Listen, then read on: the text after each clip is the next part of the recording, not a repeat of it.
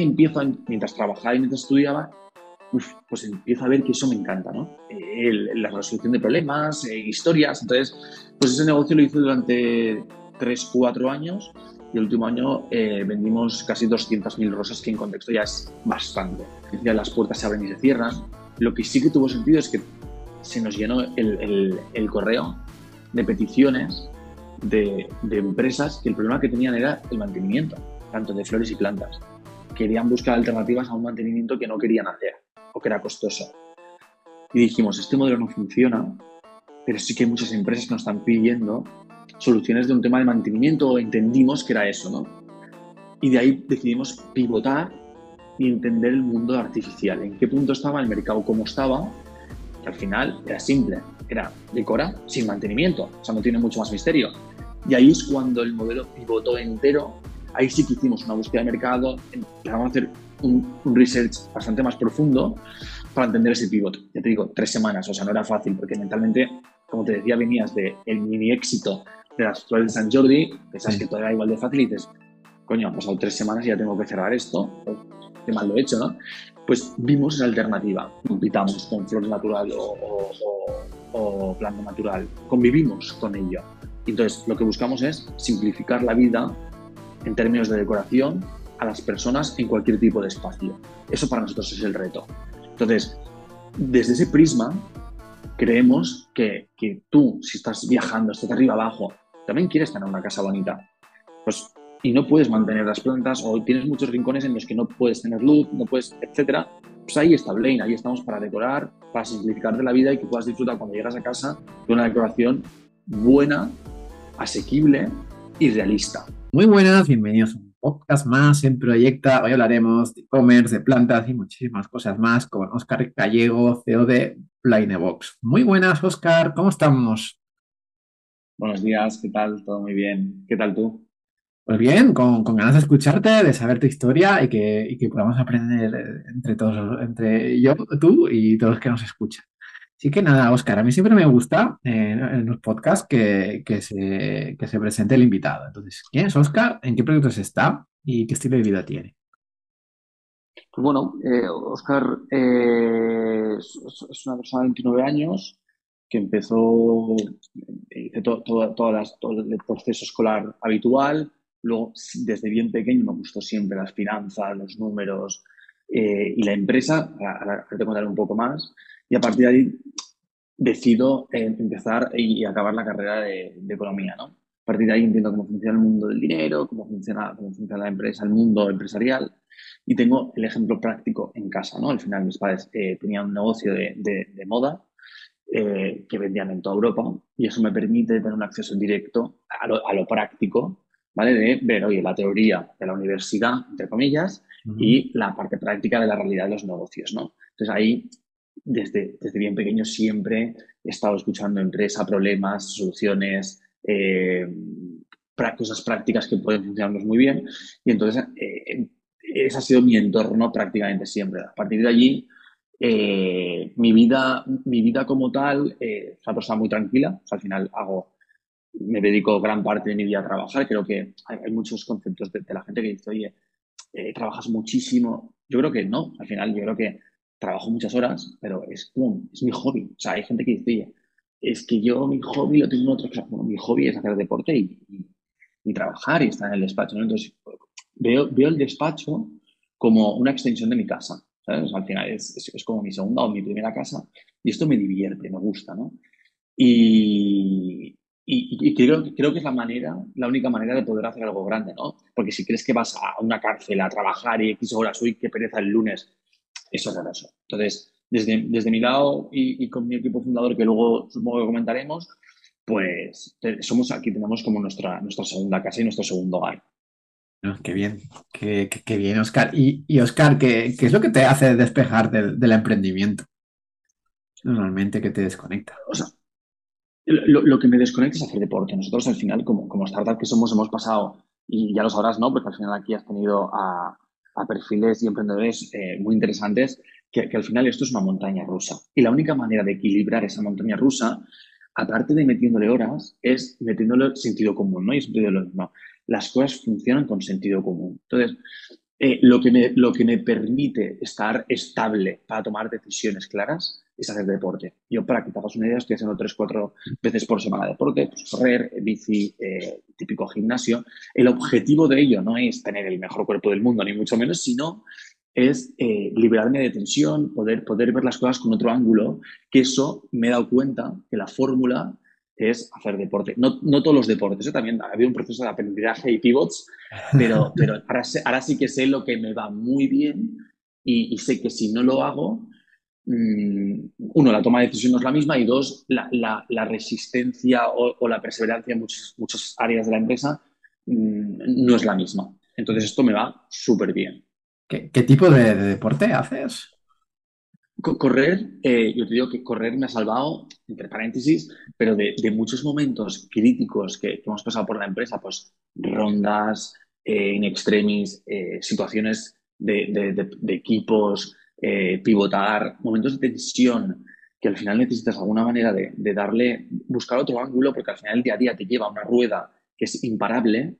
El, correr me ha ido súper bien, o sea, me gusta correr y, mucho hacer, hacer bici. Me gusta bici de montaña, creo que es, eh, bueno, ves un poco naturaleza, ves paisaje y, esto creo que es fundamental para mí. Sin eso, eh, no puedo avanzar. O sea, creo que yo siempre lo, veo desde un punto de vista de si quieres construir algo grande o, sometes a tu cuerpo y a tu cabeza continuamente a una presión de salir de tu zona de confort todo el rato, porque no olvidemos, aquí al final no has hecho esto 17 veces, ¿no? O sea, lo has hecho una vez, te enfrentas a un problema que tienes que solucionar.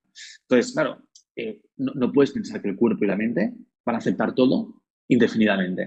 Entonces, eh, para mí esa es la clave. Yo en casa lo he visto con, mis padres que al final no, eran tan, en concreto mi padre no era tan deportista y eso desarrolló en enfermedades, en, problemas que vas arrastrando y eso baja tu, nivel de, de, exigencia, ¿no? porque realmente limita. Entonces, yo lo que, lo que he intentado es coger el ejemplo de casa de la empresa, que, creo que he aprendido muchísimo, para bien, para mal, para todo, y intentar ir a lo opuesto de casa, de hacer deporte y compaginar esto con una salud eh, que, que, un motor que funcione, dicho de alguna manera.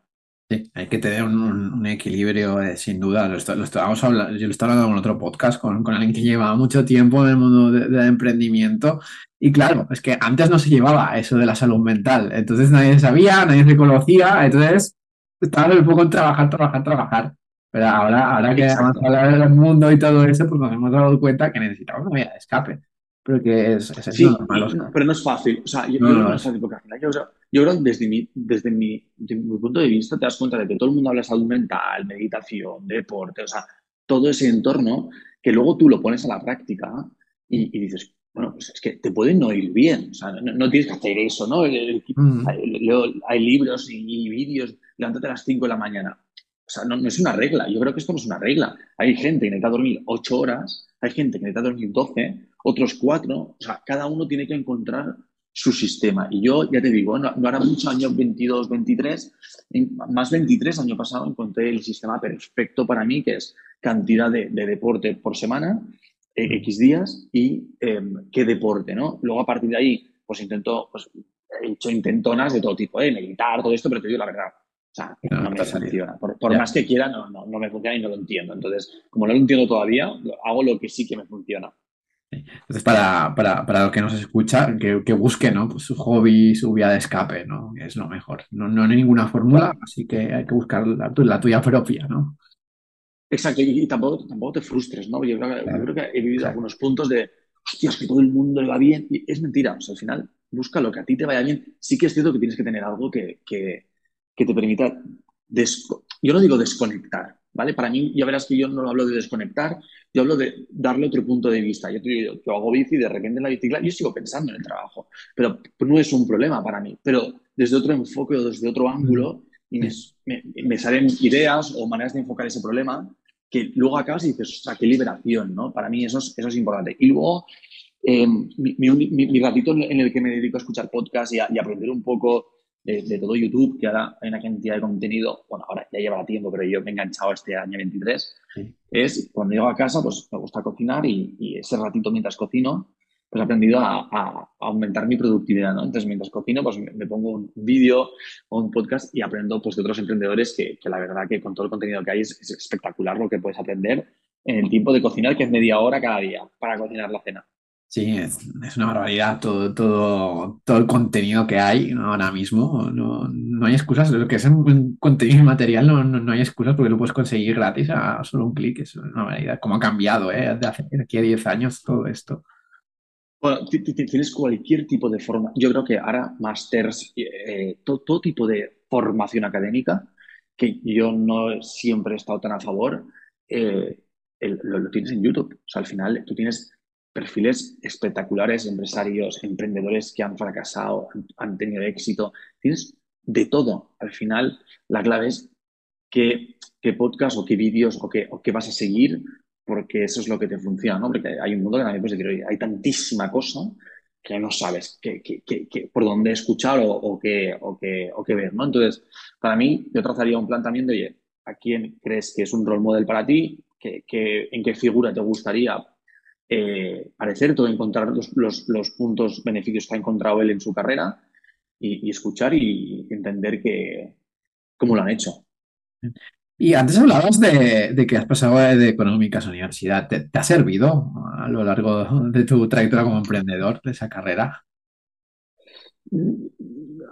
Te, voy a dar el punto de vista literalmente sincero, ¿no? Y seguramente queda mal decirlo, pero creo que, no. O sea, yo creo que para, me ha servido para otras cosas, pero no me ha servido para, para emprender. O sea, yo no, en la carrera no tengo una asignatura que es emprender y tampoco tengo una asignatura que es eh, gestión de problemas. O sea, al final no, tienes nada de esto. Te explican otras cosas que no digo que te vayan mal y que, y que el saber no ocupa lugar. Y que yo creo que al final es una formación que está bien, pero no está, el, sistema educativo no está, no está orientado a generar eh, emprendedores. ¿no? Y, para mí esa es la mayor limitación que hay. O sea, a mí que me evalúes en base a si he, aprendido o memorizado un libro o unos ríos, eh, pues yo creo que eso es un poco deficiente en el mundo actual, ¿no? Yo creo que lo que hay que evaluar a día de hoy, o por lo menos lo que a mí me aplicaría, ¿eh?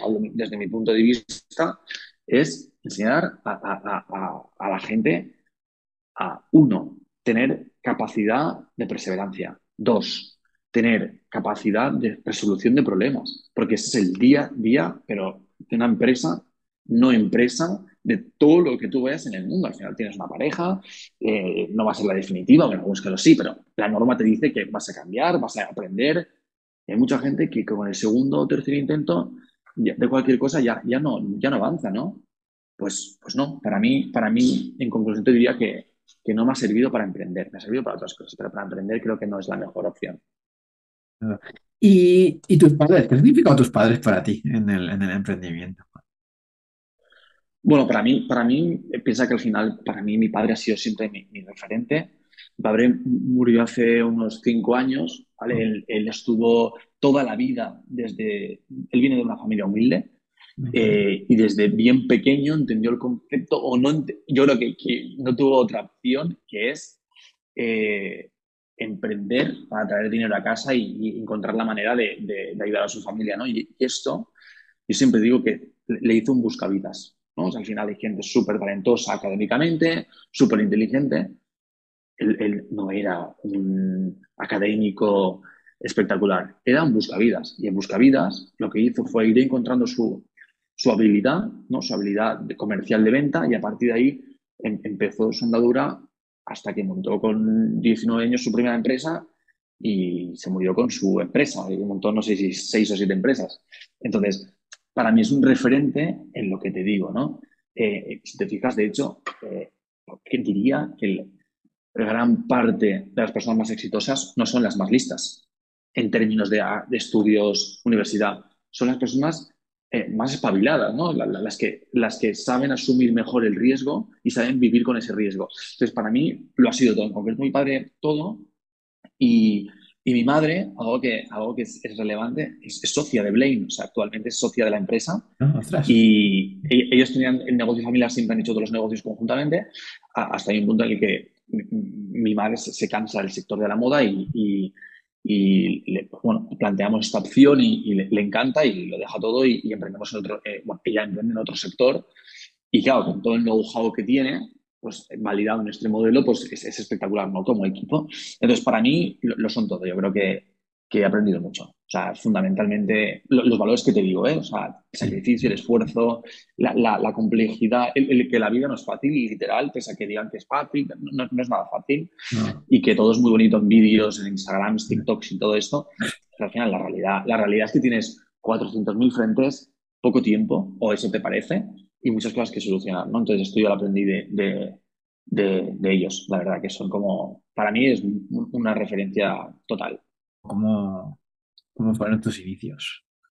Mira, la lógica, el, yo vengo de una familia desde bien pequeño eh, acomodada, ¿vale? Al final estábamos bien. Eh, y, tengo la suerte, o mala suerte, según se vea, de que, como te digo, familia de empresarios, pues bueno, pasan cosas que vienen a la crisis de 2008 y, te das cuenta de que pasan una suspensión de pagos en, el principal negocio que tenían, ¿no? Esto me hace cambiar tanto a mí como a mi hermano eh, la, situación en casa total, radical, ¿no? De, bueno, poderte centrar en una cosita que es estudiar y hacer tu, deporte, ¿no? Por las tardes extraescolar, a empezar a ver que, que aquí hay que ayudar, ¿no? Y entonces esto modifica mucho la, estructura familiar entonces, tanto mi hermano como yo empezamos a trabajar eh, en tiendas de ropa, etcétera, para poder pagar pues, los estudios y los pequeños gastos. A partir de ahí deriva en que, bueno, empiezas a entender un poco el sentido de las cosas y del trabajo, ¿no? Y no verlo como, oye, solo gano dinero, sino, oye, empiezas a entender cómo funciona la empresa, etcétera. A partir de ahí, pues, eh, piensa que yo empecé a trabajar a los 16 eh, como entrenador, luego en un par de tiendas, grandes, grandes multinacionales haciendo, ya te digo, eh, trabajos de tienda y a partir de ahí empiezo a entender y ver cómo escala la gente, un poco la, cultura empresarial. Es ahí entonces cuando digo, oye, eh, voy a ver alguna oportunidad y monto un negocio de rosas de San Jordi en Cataluña. ¿vale? Al final el negocio radicaba en, en San Jordi todo el mundo vende rosas, bueno, regala rosas y había una capacidad de poder suministrar esas rosas y ser el distribuidor para, para que los, los, gente como yo, en esa situación que era joven, pues pueda, pueda pagarse su viaje de fin de curso. Entonces, su alternativa económica. Entonces empiezo pues a, montar un negocio de distribución. Compro y se lo vendo a los chavales que quieren eh, ponerse a vender ese día y ganarse un, dinero. Entonces ahí es donde empiezo. En el primer año, no sé si vendí 15.000 o 18.000 rosas, que suena mucho, pero es, poco en, contexto. Y entonces a partir de ahí empiezo, mientras trabajaba y mientras estudiaba, pues empiezo a ver que eso me encanta, ¿no? la resolución de problemas, eh, historias. Entonces, pues ese negocio lo hice durante 3, 4 años y el último año eh, vendimos casi 200.000 rosas, que en contexto ya es bastante. Y, y, ahí aprendí mucho. Ahí es cuando yo creo que ahí me pica un poco la, curiosidad de, oye, esto me ha encantado. Además, tuve la mala suerte de que me salió bien. O sea, fue vender y, ganar dinero, ¿no? Y, y yo te digo mala suerte porque ya piensas que todo va a ser así. Piensas que todo lo que toques va a ser tan fácil. Y entonces, eh, creo, que, creo que tuve, como te digo, mala suerte de que me fuera bien desde el inicio. Hubiese preferido a lo mejor pues, tener más complicación en otras cosas, pero, pero también agradecí porque vi que eso era lo que me gustaba. Entonces, yo creo que ahí empezó mi, mi emprendimiento y un poco el placer de hacer esto. Y Oscar, ¿cómo conseguiste eh, a tus primeros clientes en esto de distribución de, rosas? Porque es, un cliente especial, ¿no? Son estudiantes. Bueno, sí, al, final son estudiantes. Es especial, es diferente, ¿no? Pero al final el, perfil joven eh, lo que quiere es su autonomía, ¿no? O sea, al final pide el dinero a sus padres, la paga, lo que sea, porque quiere tener su autonomía. Claro, tú le ofrecías una, una liberación ahí, le decías una alternativa de, oye, con esto vas a ganar dinero, ¿no? Entonces, era, era, al final no he inventado, no inventado la rueda, ¿no? Era que compren lo más barato posible ellos para poder vender al precio que está el mercado y, ahí intentar ganar un, poco de, dinero, ¿no? Entonces, aquí el reto era que, claro, yo no me iba a jugar mi dinero en comprar 180.000 rosas, para que te hagas la idea. Entonces, eh, aquí la infraestructura que montamos era pues un, sistema de, pagos, ¿no? Oye, pues un 20% por adelantado, luego un 50%, algo que era cómodo para ellos y que, digamos, el cortoplacismo de ya he pagado el 100% y la fecha es dentro de dos meses, no doliera, ¿no? Entonces la gente tenía que pagar, pues creo que el, el, 100% un, mes, un mes antes. Entonces tampoco era tan crítico para ellos, ¿no? Entonces eh, entendimos que eran chavales jóvenes, a partir de ahí hicimos una red por todos los colegios, por toda Cataluña, delimitado, pues tú puedes vender en esta zona y entonces hacíamos, teníamos comerciales que comisionaban. Entonces tú vendías X dentro de tu colegio, teníamos tres, cuatro portavoces en cada colegio y a partir de ahí empezamos a vender sin que se pisaran y lo, lo delimitábamos por zonas, por radios. Entonces, perfil A no puede vender en, radio B, por así decirlo. Entonces, eh, eso es lo que nos permitió escalar. Bien. Que no sabía ni lo que era escalar, ¿eh? O sea, lo que no sabían lo que era, lo que, lo que para mí era, era, quiero vender más, ¿no? Esto funciona, quiero vender más. ¿Cómo lo hago? Pues mira, pues busco maneras de hacerlo y a replicar lo que me haya funcionado. Eh, y, eso es un poco como, como captábamos nosotros. Y, Oscar, eh, ¿se te sube el ego? Eh, porque eres joven, empiezas a escalar el negocio. ¿Hubo ahí un momento de que te las sabías todas? O... Te, diría que no, por una simple razón, porque como te decía, yo en casa tenía que, era un momento en el que las cosas estaban cambiando en casa, entonces te, te, sube el ego cuando tú, yo creo que cuando te importa demasiado lo material, ¿no? Y, cuando tus compañeros de clase están estudiando y luego se van o quedan para tomar eh, algo, etcétera, tú entiendes que estás en una situación diferente, que tú te tienes que ir a trabajar. Entonces, eh, cuando entiendes eso, uno, ego no tienes, porque dices, yo también quiero ir con ellos.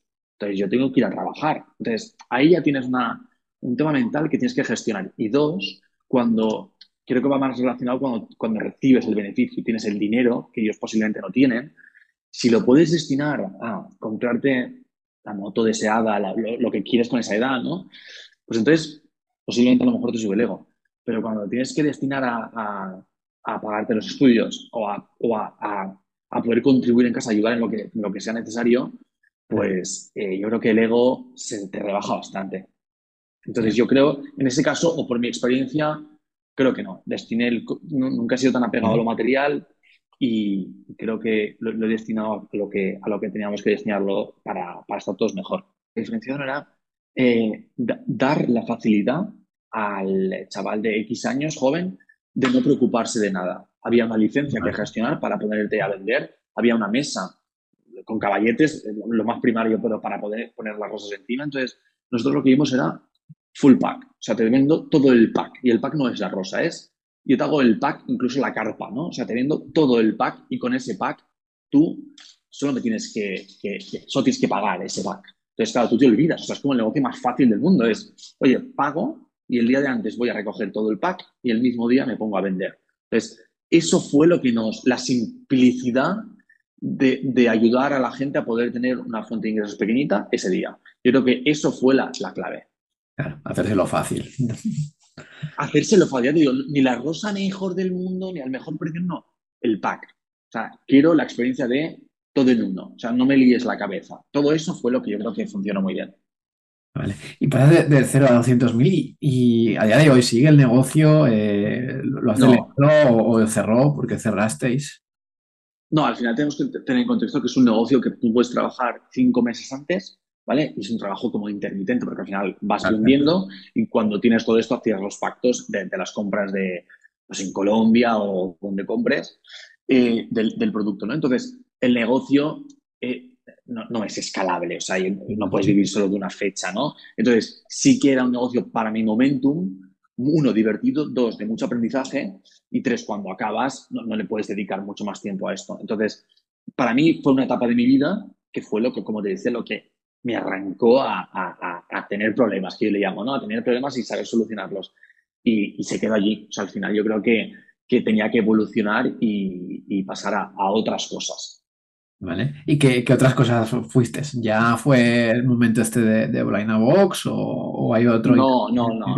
No, hay, hay un punto que, yo siempre he estado obsesionado de algo tan simple como era ir a trabajar con corbata, ¿no? Traje y corbata. Era la obsesión número uno eh, de Oscar, ¿no? Era, yo voy a estudiar porque quiero ir a un banco y, ponerme el traje. Pues, pues, lo que pasa es que me voy a trabajar pues, en, consultoría, en, eh, en seguros relacionados con banca también me doy cuenta de que digo, uff, esto no es lo que mentalmente me imaginaba, no me gusta. Tengo poca decisión, eh, al final no dejo de ser un número no, me gustó la dinámica, ¿no? claro, venía de haber hecho el negocio previo en el que pues, te, desarrollabas con todos los problemas, tenías un poco tú el, poder de decisión de, muchas cosas, entonces no me gustó. Y es ahí cuando digo, me he equivocado, esto no es lo mío, lo mío era lo otro. Y entonces es ahí cuando, bueno, cuando empieza, empiezo a entender mi camino, que para mí es como, hay una cultura que mentalmente yo sigo mucho, que es la, la de Ikigai, ¿no? Encontrar el propósito de la vida y, empiezas a encontrar tu propósito en la vida, en, cada una de las partes, ¿no? Y, en, lo profesional entendí que lo que me hacía feliz era eso, no estar cumpliendo un horario y, cumplir los sueños que no sabía ni para quién se los cumplía, ¿no? Esos sueños, entonces... Eh, es ahí cuando empecé a, pensar en lo de, en lo de, en lo de Blame pero a veces, a veces hace falta eh, darse cuenta, ¿no? De ello, de ir a trabajar, de la corbata y todo eso, y verse en ese escenario que no, que no pintas nada, ¿no? Pero hay que pasar por esa experiencia. Literal, yo, yo siempre he sido, ahora menos, pero de, cuando era más pequeño, era el pico que lo tiene que tener todo estudiado, ¿no? Todo milimetrado, voy a hacer esto estos años, luego te das cuenta de que, que no se cumple nada. Entonces, lo que sí que es importante es hacer, haz y a partir de ahí se abren puertas. Se cierran otras, se abren unas, se abren otras. Y eso es lo que, lo que aprendí en ese momento. No es, oye, todo esto que tenías tan deseado, has hecho test para entrar, has hecho no sé cuántas entrevistas, has entrado y no estás siendo feliz. Entonces, ¿qué pasa aquí? No? Entonces, a partir de ahí desbloqueé otra parte mental que me dijo, oye, has llegado a este punto, busca una alternativa a esto y es como poco a poco hemos ido avanzando o he ido avanzando yo siempre en mi vida. ¿Cómo, ¿Y cómo alcanzas ahora esos objetivos o, esas metas que, tú tienes? He pasado, he pasado por, varios, por varios puntos, libreta, papel, boli, ordenador, notas, de todo. Al final eh, tengo una parte en, trabajo en Notion y tengo una parte en Notion que es donde tengo como ideas ¿no? o conceptos. Entonces ahí apunto todo lo que me parece relevante y tengo ahí un, bloque de notas que, enorme de cosas que, por algún momento, en cuando las he leído, escuchado o visto, me han parecido relevantes y las tengo ahí y de vez en cuando las voy leyendo y voy recordando un poco, un poco todo. Y es un poco donde en lo personal, un poco alineo todo, todo el camino. ¿no? A mí no me gusta tanto em, pensar el, el, objetivo, sino, o sea, todo el mundo pues, tiene el objetivo, pues quiero conseguir esto. Lo, lo, que, lo que creo que es más interesante, o por lo menos a mí funciona más, es el cómo lo vas a conseguir, ¿no? Olvídate del qué. O sea, eh, puedes llegar, esto siempre lo, pienso cuando hago, alguna carrera, ¿no? Pues de 10, de 10 kilómetros, poco a poco voy evolucionando. No, no, te centres solo en la carrera, porque si no, no la consigues en el tiempo que quieres y todo esto, estarás frustrado o te sentará mal. ¿Qué, qué vas a hacer? ¿no? ¿Cuál va a ser el hábito que te va a conseguir estar más cerca de ese objetivo? Da igual el objetivo que consigas, estar más cerca. Si tú trabajas bien el hábito, el objetivo lo conseguirás. Para mí, la clave es qué pasos vas a dar y cómo los vas a dar. Para mí, eso es lo que me funciona muy bien. Bien. Y volviendo a ti, ¿no? Eh, sales entonces sales de esta, rueda de las multinacionales, de grandes empresas y, empiezas con Brainbox, ¿no? ¿Por qué, ¿Por querías en ese momento que era buena idea emprender en, en, plan, en si te digo la verdad, no, no, no, pensé en que era el buen momento, ni mucho menos. O sea, no, era el buen momento, pero era, era mi momento. O sea, era mi momento en el que yo sentía que no estaba siendo feliz en, una, un área de mi vida, que era la parte profesional, y que sentía que tenía mucha más energía para poder hacer cosas. Entonces, con, con la vista puesta en años anteriores que había hecho de las rosas, dije, hago o me gustaría hacer algo de lo que ya he hecho. Entonces, pues sector flores, plantas, lo controlaba un, un pelín más y, vi cosas, recordé cosas cuando estaba comprando eso para, para ese negocio que habían, bueno, posibles oportunidades, ¿no? Y es ahí cuando empiezo a darle forma a Blaine, que no es absolutamente nada parecido a lo que hacemos ahora. Eso es un poco también un poco como trayectoria que te contaba antes, ¿no? Entonces, si quieres, te explico un poco Blaine cómo, cómo, cómo inicia, cuál es la idea. Eh, eh, a partir de ahí vemos que al final lo que nosotros nos damos cuenta es el mercado de flores naturales es increíble, o sea, es muy grande y, hay un pain que es que cuando te regalan un ramo tienes que ponerle agua, tienes que buscar el jarrón y esto nunca queda bien, ¿no? O sea, por lo menos en mi caso nunca quedaba bien todo esto. Y, y decidimos hacer el concepto del ramo, el mismo ramo que conocemos todos, pero metido dentro de una caja, hatbox, ¿sabes? La antigua caja redonda de, un palmo de alto, que era personalizable con tu, con tu nombre o con, la dedicadora que tú quieras en la parte exterior. Y eso te permitía tener all-in-one, ¿no? Que le llamamos que era, tú recibes el, el, ramo en esa caja ya abierto y todo, y lo puedes colocar en cualquier parte que quieras de tu casa, porque dentro tiene una esponja Mosi, mojada de agua, que hace que se mantenga el ramo. Concepto, simplicidad, ¿no? Oye, tienes el ramo, decora y es un buen regalo porque es un poco diferencial de lo que había en el mercado. Mm, yo creo que nos pegamos un currazo brutal en desarrollar ese producto y cuando lo hacemos nos damos cuenta de que, bueno, pues la web, ponemos una web, un e-commerce y no entra nadie. Entonces ahí claro que hay que hacer marketing, ¿no? Algo que es tan simple, te que cuando vas a poner la web dices, uff, aquí va a llover los clientes. pues no. Em, de hecho, arrancamos el modelo eh, y a las tres semanas no vendimos nada, o un ramo o dos. O sea, no, tenía sentido. Pero para nosotros en la cabeza, o sea, sí que tenía mucho sentido, ¿no? Eso. Eh, y en relación a lo que decía, las puertas se abren y se cierran, lo que sí que tuvo sentido es que se nos llenó el, correo de peticiones de, empresas que el problema que tenían era el mantenimiento, tanto de flores y plantas. Querían buscar alternativas a un mantenimiento que no querían hacer o que era costoso. Y dijimos, este modelo no funciona, pero sí que muchas empresas nos están pidiendo soluciones de un tema de mantenimiento entendimos que era eso, ¿no? Y de ahí decidimos pivotar y entender el mundo artificial, en qué punto estaba el mercado, cómo estaba que al final era simple, era decora sin mantenimiento, o sea, no tiene mucho más misterio. Y ahí es cuando el modelo pivotó entero, ahí sí que hicimos una búsqueda de mercado, empezamos a hacer un, research bastante más profundo para entender ese pivot. Ya te digo, tres semanas, o sea, no era fácil, porque mentalmente, como te decía, venías del el mini éxito de las flores de San Jordi, pensás que todo era igual de fácil y dices, coño, han pasado tres semanas y ya tengo que cerrar esto, o qué mal lo he hecho, ¿no? pues vimos esa alternativa. Y es ahí cuando empieza a dar forma a, a Blaine lo que es Blaine una parte de, hoy en día, ¿no? Eh, antes, antes de, entrar en Blaine, esto le pasa a muchos emprendedores, ¿no? Que, que, se planean en su cabeza, se hacen el lanzamiento y todo eso, y al día de la verdad, cuando lo hacen todo demasiado bien, al día de la verdad no le entra a nadie. Yo siempre digo, tío, lánzalo. exacto, o sea, yo creo que, el emprendedor, o sea, yo, creo que somos, o hablo en mi caso, somos de base optimistas y ese optimismo está muy bien, pero hay que controlar ese optimismo, ¿no? Porque al final te crees tu propia historia, o sea, pese a que fuera, no, no, no diga todo lo contrario a lo que tú estás pensando, no, no, a mí me va a salir. Entonces, yo lo que sí que he aprendido, además lo he escuchado muchísimas veces en mil casos, porque al final dije, oye, a ver si yo soy el único aquí que le ha pasado esto. No, no, no. no. A todo el mundo, al final es, no, no crees productos o, no crees cosas, castillos eh, en el aire que, que, a día de hoy no existan, ¿no? Al final eh, tiene que tener un sentido. Y si, y si inventas, hostia, tienes que ser muy bueno, muy listo, por encima de la media para inventar algo que realmente sea un diferencial relevante, ¿no? Pues bueno, cuando entiendes que es más fácil eh, lanzarte al mercado con tu idea saber que vas a fracasar, porque saber que vas a fracasar. O sea, yo creo que el concepto es que todos empezamos con él, voy a tener éxito y cuántos millones voy a facturar.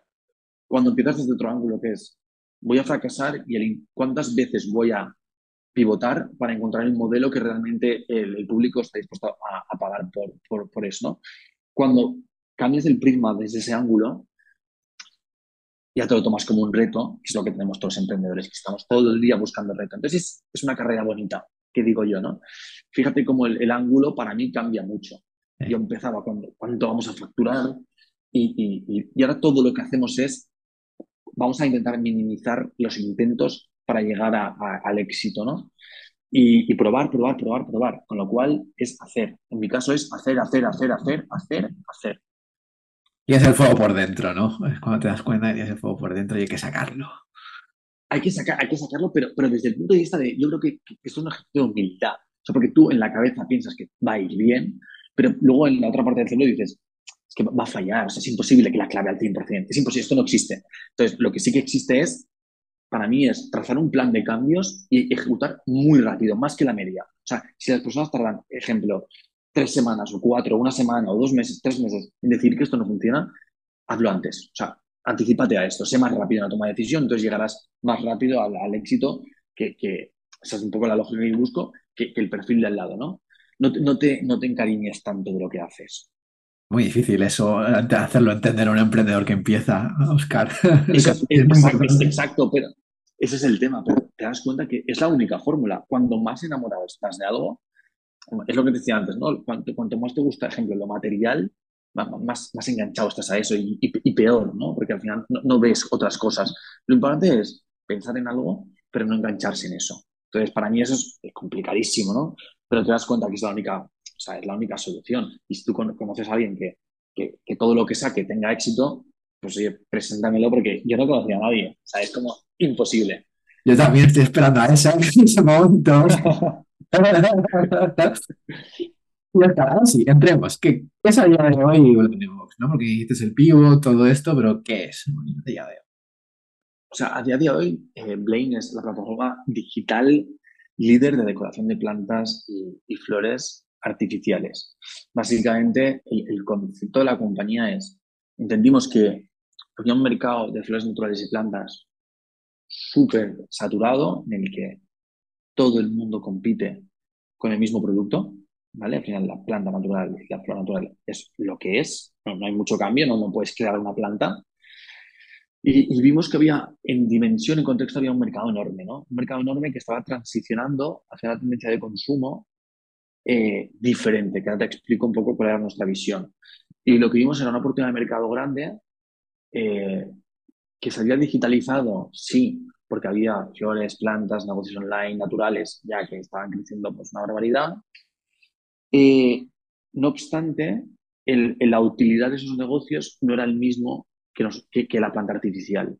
Siendo el mismo sector, la flor de planta natural, el gran consumo es para regalar, ¿no? un típico regalo que haces a tu pareja, a tu madre, una planta, un ramo de flores. Sin embargo, lo que, lo que es artificial no es tanto regalo como si decoración, ¿no? Pues es como voy a decorar en una mesa, unas sillas, mi hogar o mi despacho, pues incorporas ahí ese factor decorativo que es la planta y flor artificial, ¿no? Entonces ahí vimos una oportunidad y no había un player relevante en Europa. Entonces, objetivo, tenemos, como resumirlo, en, tres puntos, ¿no? Digitalizar eh, el, sector de flores y plantas artificiales. Dos, eh, democratizar el uso de estas flores y plantas artificiales, porque al final todos tenemos el contexto de que son plantas de plástico malo que no imitan la realidad. Y hay una barrera brutal de entrada a comprar ese producto. Ahí teníamos un reto. Y tres, apalancarnos en producto. Sabíamos que esto solo era posible con un buen producto. Pues a partir de ahí, Blaine, que luego te, explico, va iterando toda la propuesta hacia satisfacer estos tres puntos eh, en, los, mercados, en España primero y luego en Europa. Ah, hay una cosa que me has dicho que me ha llamado la atención, ¿no? Eh, que a la gente no le gusta, la, le cuesta entender, ¿no? El concepto este de planta o de, de, plástico, ¿no? ¿Cómo, has llegado, ¿no? Pues a cambiar un poco, ¿no? A toda, esa gente que es muy escéptica. Yo, creo que todos eh, somos escépticos a los cambios y cuando algo está muy eh, metido en la sociedad, como es la flor y planta natural, que es fantástico, bueno, cuesta ver otras posibilidades, ¿no? hago el mismo ejemplo siempre pues, con el coche eléctrico. O sea, veníamos todos entendiendo que el coche de combustión era lo mejor, lo mejor, lo mejor. Y, el primer año coche eléctrico pues, era como un bicho raro que, que tenía eso, pues eh, estaba loco. Pues es un poco esos cambios que cuestan, pero si te das cuenta de que hay un mercado importante que, que lo avala, entonces es ahí cuando ves que ese cambio de tendencia de consumo puede tener sentido. Desde nuestro punto de vista, no es un tema de que todavía, yo diría que todavía no hemos convencido nos queda muchísimo trabajo, acabamos de empezar, ¿no? Lo, bueno está por llegar todavía, pero lo que sí que creo que nos está ayudando mucho es la, situación actual a nivel mundial, ¿no? Yo creo que una de las carencias que tenemos todos es, el tiempo. O sea, todos todas las personas que carecemos de, queremos tener más tiempo del que disponemos. Eso, lo que, lo que creo que desde hoy a futuro va, va a cambiar mucho es todas las empresas o plataformas eh, en, su, en su complejidad que ayuden a optimizar tu tiempo y quitarte trabajo o simplificártelo, tendrán éxito, ¿no? Y es un poco con nuestra lógica. Entonces, no es que compitamos con flores natural o, planta natural, convivimos con ello. Entonces, lo que buscamos es simplificar la vida en términos de decoración a las personas en cualquier tipo de espacio. Eso para nosotros es el reto.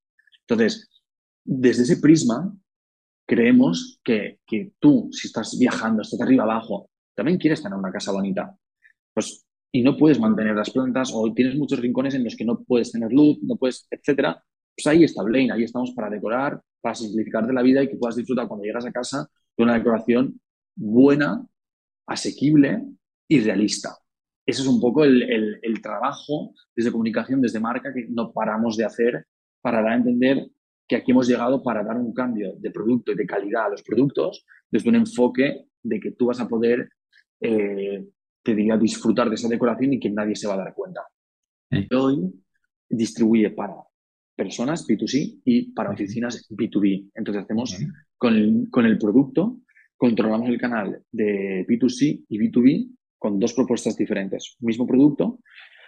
En B2C tenemos una selección muy, muy clara de calidad, producto, precio, definida para, el particular que quiere decorar su casa.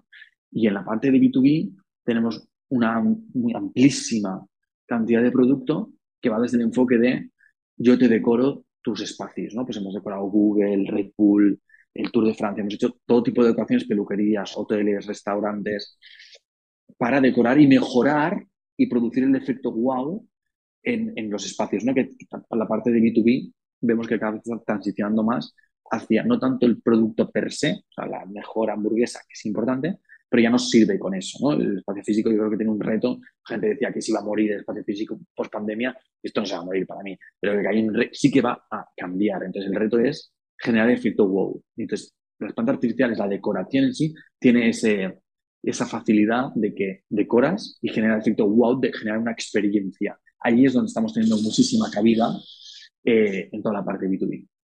¿Y, cómo, ¿Y cómo funciona esta parte del B2B, del, del efecto wow? Porque decorar una oficina es difícil.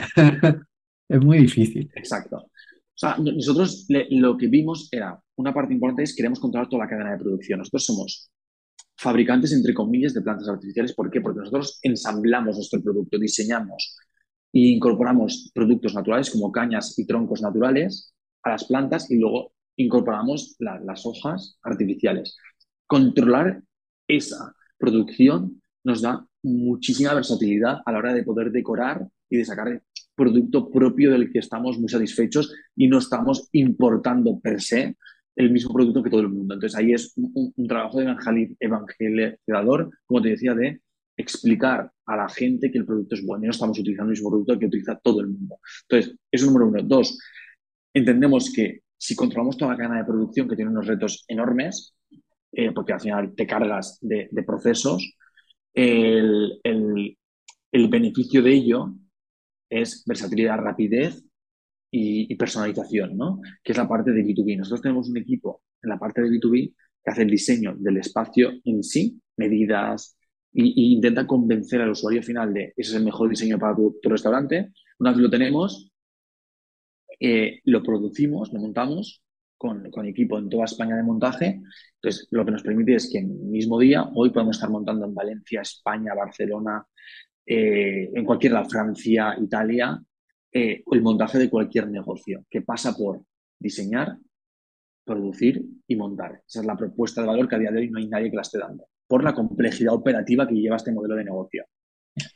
Y ya, ya, lo has productivizado esto, porque suena muy personalizado, pero, pero ya tienes todo, todo, la, todo puesto la cadena de montaje para productivizarlo, lo del B2B. Exacto, o sea, al, final suena como muy personalizado, pero al final te das cuenta de que la gente siempre quiere lo mismo. O sea, es, eh, es sota caballo rey al final, ¿no? Entonces te das cuenta de, de que paquetizando internamente damos con la clave para el cliente final. Al final piensa que el cliente quiere lo que ha visto. O sea, no se puede imaginar algo que no haya visto. Entonces, tiene ideas, entonces cuando le das algo que ya le satisface y ve reducir su espacio y cambiar y que la gente diga, oye, qué bonito, ya ese, ese, ese, ejercicio ya es razonable y es capaz de poder pagar por eso. ¿no? Entonces, para nosotros dentro de esa máxima personalización, te das cuenta de que al final es mm, ABC.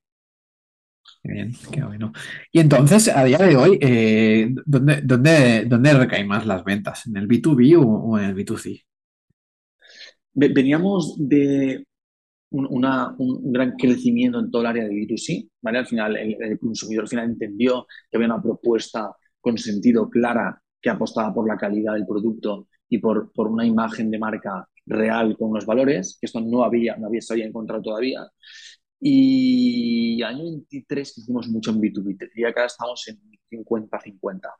Vemos que ese consumo se está transicionando también hacia el B2B a una velocidad bestial y, vemos que es, es, un reto que tenía, que tenía la compañía. Al final, decorar todo un hotel es, es, fácil, ¿no? Pero al final tienes que poner techos, paredes, jardines verticales, cosas que, que, no es tan simple y ahí estamos mejorando muchísimo en toda la parte operativa para escalar cada vez más y más rápido. Entonces, vemos que el, consumo eh, está en un 50-50 aproximadamente. Y, así lo queremos tener, ¿eh? queremos balancearlo en esos baremos porque el consumidor final es el que da la voz, a, o sea, tiene un amplificador mucho más alto que que, que, puede tener un, una, oficina o, una empresa. Podéis jugar de. podemos vender la, la, planta que está en Google, en las oficinas de Google. Exacto, o sea, al final, bueno, al final no, es tan, tan lineal, pero sí que cuando tú ves, es lo que te digo, cuando tú ves una empresa que es fiable, con un producto de calidad y que te lo monta bien, eh, al final lo que quiere la gente es un poco lo que yo te decía en mi trayectoria, ¿no? Es simplificar la vida de la gente. O sea, simplifiquemos. Tú te estás, estás pagando una, una, decoración fantástica, natural, que estás teniendo unos gastos X cada mes. Vamos a conseguir lo mismo simplificando y, y, vas a ahorrar X dinero cada año. Entonces, número uno. Dos, estás montando un negocio en el que sabes que ahora todo lo que no es instagrameable, barra experiencia espectacular, no sirve. ¿Quién me puede dar esto, no? Pues nosotros somos esa compañía. Somos esa compañía que no te exige una reforma y, te permite que un espacio no tan bonito, digamos, eh, sea bonito. Y, es, importante en las oficinas, eh, en el puesto de, en el puesto de trabajo, ¿no? Que, que sea un ambiente agradable. Nosotros pensamos que nuestro target son solo oficinas, pero no, es así. O sea, tenemos restaurantes, oficinas, peluquerías, clínicas dentales, eh, despachos de abogados, hoteles, o sea, todos los sectores que tienen, que reciben, reciben clientes y están en, en, físico, ¿no? Muchas tiendas también. Yo te digo que viene mucho por la parte de experiencias. O sea, el usuario necesita experiencias. Y como te digo, estamos continuamente buscando el efecto wow. O sea, tú entras en una tienda, ya sabes que va a haber ropa, ejemplo. Eh, tendrá más bonita, más cara, más barata la ropa. Pero si tienes una tienda bonita que te impacta, te acuerdas de esa tienda. Entonces ahí es donde nosotros nos gusta entrar, nos gusta apoyar al empresario o, a ese negocio en concreto a que, a que pueda esa ropa, por ejemplo, lucir mejor y que tu cliente se acuerde de ti, ¿no? Eso es, para nosotros es, la clave y esto es algo que es una tendencia del consumo que está creciendo muy mucho en B2C y en B2B. Simplificar procesos y efecto wow. ¿Y cómo gestionas la logística? Porque es, mucho el talón de Aquiles de, muchos e-commerce y de muchos cuando tienes producto, ¿no? Exacto. O sea, nosotros tenemos ahí un reto, ¿no? Y ha sido al punto, al punto concreto de dolor, ¿no? Al final, todo el mundo que tiene una parte de negocio en e-commerce lo que quiere es producto pequeñito, que pese poco y que, contenga mucho valor, ¿no? Eh, porque es fácil manipulable, todas las empresas de transporte lo cogen porque al final puede pasar por la, por la cadena que tienen ellos el paquetito y distribuirse automáticamente. ¿Qué le pasa a Blaine? Pues bueno, los paquetes son grandes. Al final vendemos una planta de dos metros que pesa y, no es fácil. De hecho, no, no va, ninguno de nuestros paquetes pasa por, por, las cadenas típicas por donde pasan pues, todos los mini paquetes. Entonces, ahí hay un reto bestial. Nosotros somos de la política de hacerlo todos nosotros, como te decía. O sea, y esto es muy contrario a eh, muchas empresas. Nosotros hacemos el ensamblaje aquí en España de los productos, nos permite diseñar. Tenemos, hacemos todo el packing y picking nosotros, porque así nos aseguramos de que esto esté bien hecho. Y tres, la parte logística la externalizamos en, proveedores logísticos eh, con, muchos retos. Al final el reto es, como te decía, envía tú un paquete hoy a Polonia en tres días y que llegue bien y que no se rompa. Y que pase por manos de personas, porque nuestros, paquetes son, cubican mucho, eh, y, no puedes pasarlo por, como decía, ¿no? por, las cadenas típicas que tienen los centros de logísticos. Entonces, el reto operativamente es eh, cuidar mucho el empaquetado eh, y trabajar muy directamente con los operadores para ver cómo tratan el producto, para que el consumidor final no perciba, no, reciba un producto roto. Bien. Y a, día de hoy, ¿estáis solo en el mercado español o, habéis probado otros países? Sí, no, la, parte, la parte de negocio de B2C, estamos en nueve países actualmente en Europa y nuestro, nuestro playbook de, lanzamiento de compañía siempre el mismo es lanzamos país con, con B2C, que al final los recursos que tenemos que destinar son mucho menores a la parte de B2B para testar muy rápido y ver si ese país es escalable para nosotros. Cuando vemos que un grupo de países son escalables y damos con, con un posible segundo mercado potencial, entonces cuando toda la operativa del negocio B2B se despliega para ese mercado que ahí sí que tiene unos costes bastante más elevados. Eh, entonces, nuestro playbook es, abrimos el mercado con B2C, validamos B2C, entonces introducimos toda la operativa de B2B. Al final, beneficios, que el producto es el mismo. Y sí que tenemos una parte compartida que nos permite ir mucho más rápido. Pues la logística la mantienes aquí desde casa, entonces lo haces distribuyendo. Sí, al final, exacto. O sea, la, la, logística dentro de la complejidad es más sencilla. Lo que pasa es que cuando hablamos de montajes, eh, montajes ad hoc en, en, espacios, pues hospitales enormes, eh, esto no, no, es tan fácil, entonces tienes que montar una, una operativa que, que, no es tan sencilla como la parte de B2C, pero confiamos en que controlar toda la cadena de producción y los dos canales B2C y B2B tiene un valor bestial a la hora de eh, colocarnos como top of mind dentro del mercado de Europa de, de flores y plantas artificiales. Y a, día de hoy, se puede decir, eh, Blaina, ¿cuánto factura al año? En nuestro, en nuestro tercer año hemos cerrado 2.5 millones y este 2024 iremos a por los 6 millones. Bien. ¿Y ella es rentable a día de hoy, Oscar? Eh, no, no, ha sido año 1, año 2 no ha sido rentable. Año 3 en la PNL entera no es rentable, pero sí en la mensualizada ya, ya la compañía es rentable. Entonces, esto es bueno, también con el paradigma que ha habido de, mercados, eh, hemos entendido que, que, hay, un ramp up, ¿no? Que llamamos de, hasta que entendemos todo cómo funciona. Ahora la compañía ya ha entendido todo cómo funciona. Nos quedan muchos retos, ¿no? Por mejorar, pero sí que la base para hacer un negocio de toda la vida, ¿no? Que yo digo que es compras, vendes, ofreces un servicio y hay un beneficio para poder reinvertir y seguir creciendo, pues eso es lo que la compañía en, a lo largo del, a finales de 2023 hemos conseguido. Entonces, para la compañía a día de hoy, la palabra rentabilidad es el foco número uno. O sea, no sirve crecer sin ser rentables o perdiendo cada vez más dinero. Entonces, hemos, estamos en un momento muy dulce, con una oportunidad bestial para poder hacer mil millones de cosas ahora que, que antes no podíamos. Ah, bueno, está bien, está bien, está bien. Tienes, tienes el fuego, ¿no? Ahí te, vamos a por ello. Sí, bueno, al final porque te das cuenta de que esto es una empresa. O sea, al final no es una empresa que crece y más vende, más pierde. Esto es una compañía que ahora más, más vende, más gana. Entonces, aquí hay, hay, hay, una lógica de negocio que lo que te da es un sentido a poder seguir creciendo y escalando este modelo de negocio, sin necesidad de poder entrar, eh, digamos, capital externo solo con el único objetivo de sobrevivir, ¿no? Para sobrevivir ya sobrevivimos. La clave es crecer más rápido que la media para ser el número uno en el mercado. Bien, bien. Y ahora hablemos de, de toma de decisiones. ¿Cuál ha sido tu peor toma de decisión dentro de Blind? Mira, mi, mi, peor toma de decisión ha sido, yo te diría, pe pensar que, el, que por la regla general el, el CEO sabe de todo. O sea, sabes de todo. Entonces, como, como, como te piensas que sabes de todo y eres el más listo de la clase, pues es, el peor error que, que, yo he cometido, ¿no? Entonces, saber escalar el negocio en la evolución que tiene y entender que hay talento fuera capaz de hacerlo muchísimo mejor que tú, más rápido, eh, eso es mm, para mí fundamental a día de hoy.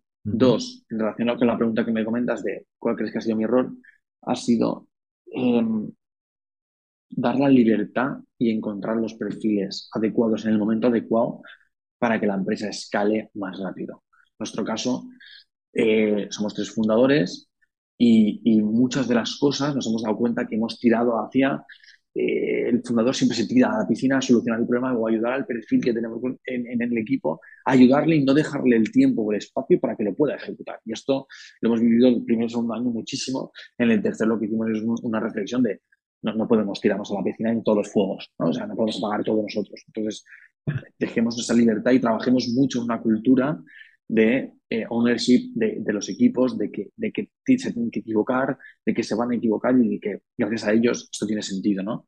Para mí yo te diría que, que es eso, saber escalar el talento en la medida en la que el negocio lo necesita. Creo que eso es, desde mi punto de vista, lo más complicado. ¿Y cuánto te diste cuenta de, de, de ello? Cuando yo empezaba a ser un stopper. O sea, cuando, to, cuando de repente, to, to, o sea, hasta la decisión más absurda pasa por ti. Te das cuenta que dices, oye, o sea, realmente pues, lo he montado muy mal esto, ¿no? Si, si, todo depende de mí y si todo tiene que estar concentrado en mi equipo fundador. Entonces, es ahí cuando tú das cuenta de que ya no estás aportando y lo que es es estás estorbando literal. O sea, literal es un estorbo, ¿no? Entonces, es ahí cuando te das cuenta de que el negocio crece más, a, pues, que crece a una velocidad mayor de la que tú puedes poder gestionar el día a día de todo, ¿no? Entonces, es ahí cuando tienes que paquetizar, ¿no? Yo digo siempre paquetizar conceptos, o sea, en qué eres bueno y, y, y, ese es tu único objetivo. Entonces, lo que hicimos es redistribuir todo el equipo y encontrar esas paquetizaciones en este perfil es buenísimo en esto, 100% ownership y, y, que escale él y que asuma toda la responsabilidad de esto. ¿no? Entonces, eh, eso es un poco el, el, punto de, en el que te das cuenta y luego pues ese vértigo, ¿no? Es tu niño que el niño hay que dejarlo en el colegio y lo tiene que educar otros. No puede estar todo el día en casa contigo y esa parte, ese vértigo, cuando lo pasas, creo que es muy beneficioso también eh, mentalmente y a nivel de velocidad de compañía. No es fácil. Nosotros nos ha costado, no. yo diría que más de lo, más de lo estipulado. Sí, sí, sí, sí, sí, bueno, eh, no, no, es el único Oscar que, que me ha dicho eso. Así que bueno, es, es, algo, es algo totalmente normal. ¿Y cuál ha sido tu mejor, vamos al otro, a, a la parte, cuál ha sido tu mejor toma de decisión? Mm, no, lo que te decía antes, ¿no? al inicio, ¿no? No, no, no encariñarnos con lo que pensamos, o sea, saber pivotar, mucha, saber pivotar rápido, saber encontrar, o sea, a día de hoy pivotamos, eh, diría que cada mes estamos cambiando, mejorando mil, mil cosas, y yo creo que es el tener una cultura de compañía de no conformismo. O sea, siempre puede estar mejor. De hecho, es uno de los valores, ¿no? Inconformismo. Entonces, cuando tú entiendes que todo lo puedes mejorar y que todo tiene un recorrido de mejora y todo es eh, cambiable, o sea, no hay nada escrito aquí, eh, eso te permite ir o, o en, encontrar la respuesta adecuada más rápido que, que, otros. Entonces, para mí, yo creo que esa es la cultura buena que hemos generado en Blade. No te enamores, dedica, mira los datos. O sea, mira los datos y, y el, que, el que dirige aquí es el cliente. Cuesta eh, tener esa mentalidad fría ¿no? de, de, mirar los datos. y más con sí, los suyos, ¿no?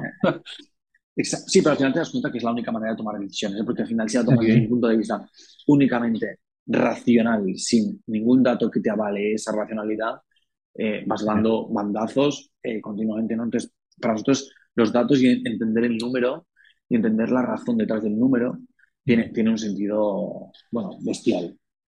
Sí. Y hablando de socios, que no hemos hablado de ellos, ¿cómo, cómo, cómo os conocisteis? Pues mira, somos tres socios. Como te decía, Carol era de operaciones y es mi madre. Entonces, bueno, ya, ya, de base ya la conocía. Eh, y luego Carlas eh, estudió conmigo en el colegio, luego él, él, hizo su camino, nos cambiamos de colegios y demás, y ya perdimos un poco el, el, el, la, la, amistad que teníamos. Y cuando, cuando decidimos cómo estructurar esto, eh, nos damos cuenta de que yo, yo, técnicamente de, en tecnología no tengo ni idea y tampoco quiero aprender, pero tampoco soy bueno, ¿no? Entonces, mm. Carla, es que es un crack en toda la parte tecnológica, ha estudiado eso, pues eh, ahí vimos que tenía una, una, capacidad bestial de unirse y generar un equipo bueno, ¿no? Entonces, y luego la tercera pata, Carol, pues que tiene una experiencia internacional en todo lo que conlleva operaciones, montar, deshacer, cambiar empresas, y, y ese tándem de tres creo que es el, el, éxito o una gran parte del éxito de que Oipilane siga, siga escalando a la velocidad que vamos y, y, aprendiendo, ¿no? Porque al final tenemos muy claro cada uno cuál es su rol nos llevamos completamente bien y creo que para cualquier mm, empresa o emprendedor que monte, perdón, para cualquier emprendedor que quiera montar una empresa, mm, tener un equipo de primera línea eh, con muchas habilidades es, bestial. Para mí es, algo fundamental. Es, curioso porque cumples con el, tópico, que no, no hagas negocios ni con tu familia ni con tus amigos, y tú cumples los dos. Sí, o sea, bueno, e, es cierto, pero al final yo creo que es el, típico, e, el típico tópico que, como todo es, eh, todo es, todo es discutible, ¿no? Al final, si dejas muy claro qué, cómo y quién, nosotros, yo te digo, estamos súper felices, creo que estamos trabajando francamente bien y, muy alineados, ¿no? Entonces, cuando tú alineas intereses, que para mí es lo, más complicado aquí, ¿no? Cuando tú tienes una alineación de los intereses común entre tres, cuatro o una o dos personas, ese núcleo es muy fuerte. Entonces, esto de emprender solo, yo no soy muy partidario, creo que emprender solo mm, llevas mucho más, vas mucho más lento y el camino se te acaba antes. Yo confío en emprender eh, con un equipo que además entre los tres, dos o una persona, o perdón, en dos, tres o cuatro personas, eh, toques o tengas bastantes habilidades en, ese, en ese equipo, ¿no? Y, esa es la clave. Y, y luego rodearte de un equipo potente después del equipo fundador que, que, sepa escalar contigo, ¿no? Y, que ellos crezcan también a la velocidad que la compañía requiere. ¿Y, ¿Y cómo captaste a tu madre? ¿Fue ella la que te dijo o fuiste tú? Fui yo al final la, la, primera idea de fracaso, ¿no? Que, que hablaba de la, flor y planta natural, tenía sentido y, fui yo un poco el que, hice el acercamiento y, y, oye, mira, yo la busco a alguien con un componente operacional muy alto y, y nos falta este perfil, ¿no? Entonces, no lo estamos encontrando y qué, mejor que tu madre que tienes esa confianza plena y sabes que vas a ser, la mejor socia que, puedes tener a lo largo de tu vida, ¿no? Entonces, no te va a fallar nunca. Entonces, eh, reunir ese componente y dos, que es el componente de lealtad, ¿no? Y dos, el componente de la experiencia operativa de haber pasado pues X años en, en viendo eso, ¿no? Entonces, para nosotros es lealtad desde el equipo fundador, ser leales, honestos y nobles y, luego que reunamos esas habilidades para, poder desarrollar la empresa. Y al final, no, no, quiere decir que siempre vayamos a estar en Blame los tres. O sea, al final, eh, esto es un reto que somos parte de la compañía, pero, pero si la compañía sigue creciendo y, y necesitamos incorporar perfiles, lo haremos. O sea, la compañía ya tiene una vida sola. ¿Me explico? ¿Y cómo deben ser las comidas familiares? ¿Hablar de Blade? ¿O, tenéis ahí pactado que no, que no habláis de, bueno, sí, sí, eh, A ver, ha, pasado por muchos momentos. La realidad es que, que eh, siempre, o sea, al final siempre tiendes a hablar eh, de, de, de Blade. Que, que, es bueno, que, que bueno, al final nuestro, nuestro entorno familiar, pues mi hermano también tiene una empresa, entonces al final yo te digo, es lo que decía, no, no, tratamos como si fuera esto tabú, no hablemos de empresa porque estamos todo el día con lo mismo. No, es que te diría que, que, propiamente nuestra, una gran parte de nuestra vida está dedicada a eso. Yo voy por la calle y estoy empezando haciendo números en un restaurante, estos están facturando X con esto, cuánta gente están rotando. O sea, estamos todo el día pensando en, en, algo, en lo que nos gusta, que es este hobby, ¿no? Y bueno, yo creo que ahora lo tenemos como muy normalizado, ¿no? De, hablamos, no hablamos. lo que sí que es cierto es que en las comidas familiares lo que nos podemos es ahí a, profundizar en el tema, ¿no? Pero hablar del mundo empresarial, sí, sí, siempre y, nos encanta, ¿no? Entonces, eh, no, eso a día de hoy no es algo que, nos, que, sea algo tan relevante. Muy bien. Y hablemos de futuro. ¿Dónde ves a Blaine dentro de 10 años y si te ves tú dentro de la compañía? Mira, yo veo a Blaine o lo que estamos, el propósito de Blaine es llegar a, a ser la plataforma líder digital para el área B2C y B2B, ¿no? en, el que, en el que tenga tecnología y producto capaz de suministrar decoración a cualquier negocio de Europa, negocio y particular de Europa. ¿vale? Eso es donde vemos la compañía. Desde un punto de vista que tenemos un futurible reto que es presente, que es desde un punto de vista sostenible, ¿no? Es un segundo reto además, de plásticos y telas reciclados, que esto es, digamos, el top of mind de la compañía a 3, 4 y 5 años vista. Entonces, eh, viendo dónde puede llegar a estar Blaine y dónde los queremos llevar, que como te digo, estamos en el momento uno del partido, no, no veo mi posición, posiblemente sí, a mí me encantaría crecer con Blaine, pero también he asumido, como te decía antes, que eh, si cuando yo empiezo a ser un stopper para Blaine, no, no, no tengo una silla atado.